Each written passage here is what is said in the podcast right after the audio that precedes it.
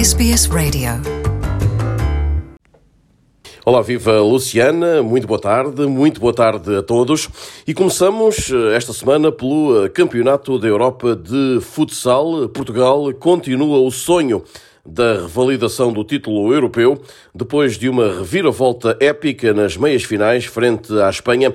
Os campeões da Europa em título e do mundo estiveram a perder por 2-0, mas viraram a partida com três golos na segunda parte. Portugal está assim na final deste domingo do Europeu de 2022, que decorre nos Países Baixos para defender o título conquistado na última edição da prova.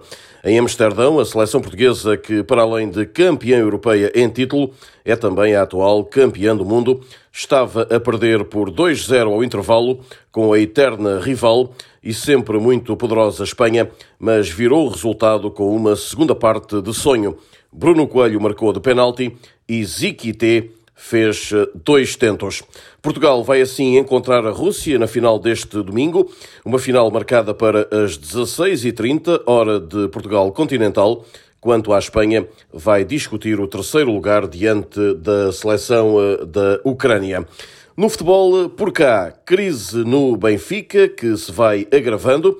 O Benfica que voltou a perder para a Liga Portuguesa, 2-1 em casa, diante do Gil Vicente na última jornada.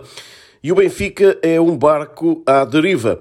O timoneiro está perdido e a tripulação está desorientada. A ideia foi expressa nesta última semana por Francisco Benítez, o candidato vencido nas últimas eleições eh, das Águias. No final do encontro, os jogadores foram assobiados, o presidente Rui Costa foi insultado e viram-se lenços brancos no Estádio da Luz. O adversário do atual líder no ato eleitoral de há quatro meses Comentou, entretanto, as declarações do presidente, que se queixou da arbitragem e lamentou que se peça união fora quando esta não existe dentro.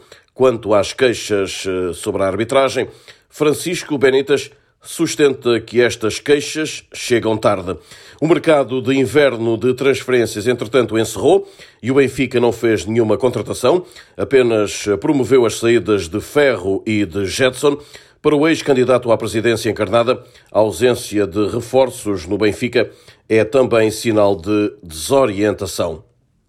Em relação ao mercado do Sporting, Islam Slimani foi oficializado. O avançado argelino rescindiu o contrato que o ligava ao Lyon até junho e assinou eh, pelo Sporting até junho de 2023. Slimani representou o emblema de Alvalade entre 2013 e 2016 antes de se transferir para os ingleses do Leicester. Agora regressou ao Sporting. Também Marcos Edwards, avançado de 23 anos, inglês, foi confirmado nos Leões. O jogador ex-Vitória de Guimarães rumou a Alvalade por uma verba inferior a 10 milhões de euros. De resto, Edwards até já se estreou com a camisola sportinguista. No Sporting ainda terminou o prazo para a entrega das listas concorrentes às eleições para os órgãos sociais e não houve qualquer surpresa de última hora. Ou seja, os três candidatos são os que já se tinham anunciado. Frederico Varandas, o atual presidente, Nuno Souza e Ricardo Oliveira. Quem vencer no próximo dia 5 de março vai gerir os destinos do Sporting até 2026. No mercado do futebol, Clube do Porto, Galeno e Ruben Semedo já estão inscritos. O primeiro chega do Braga, regressa ao Porto. O segundo vem do Olympiacos.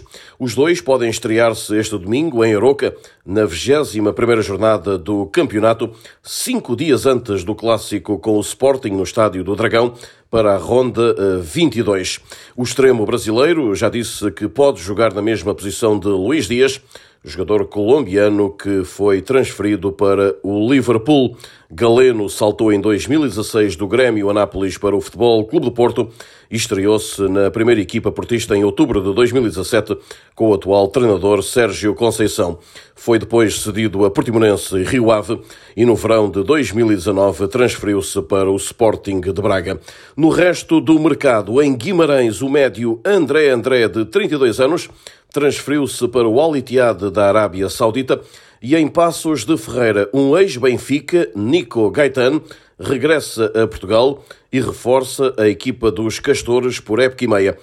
Gaetano estava no Penharol, tem 33 anos, passou também pelo Sporting de Braga em Portugal na temporada passada.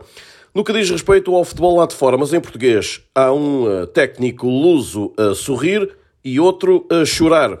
O Egito de Carlos Queiroz está na final da Taça das Nações Africanas após vencer os Camarões, de outro treinador português, Tony Conceição, no desempate por penaltis por 3-1 nesta última semana. 0-0 foi o resultado no fim dos 90 e dos 120 minutos. A final vai opor Senegal e Egito este uh, domingo. Ainda lá fora, Paulo Bento está no Campeonato do Mundo do Qatar. A Coreia do Sul, orientada pelo treinador português, garantiu a presença no torneio FIFA deste ano após bater a Síria por 2-0 na qualificação asiática.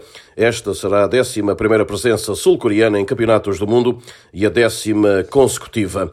Nas outras modalidades, ainda Vanina Guerrilhou Oliveira e Ricardo Brancal foram os porta-estandartes de Portugal na cerimónia de abertura dos Jogos Olímpicos de Inverno, sexta-feira, em Pequim. Vanina, de 19 anos, estreia-se em Jogos Olímpicos e vai participar nas provas de slalom gigante e slalom passa a ser a segunda mulher porta-estandarte para Portugal, depois de Mafalda Queiroz Pereira em Nagano em 1998. A comitiva lusa completa-se com José Cabeça no esqui cross-country. Ricardo Brancal compete, por sua vez, no esqui alpino. E assim terminamos por esta semana, não sem antes deixar um forte abraço para todos. De Lisboa, Rui Viegas para a Rádio SBS da Austrália. Want to hear more stories like this? Listen on Apple Podcasts, Google Podcasts, Spotify, or wherever you get your podcasts from.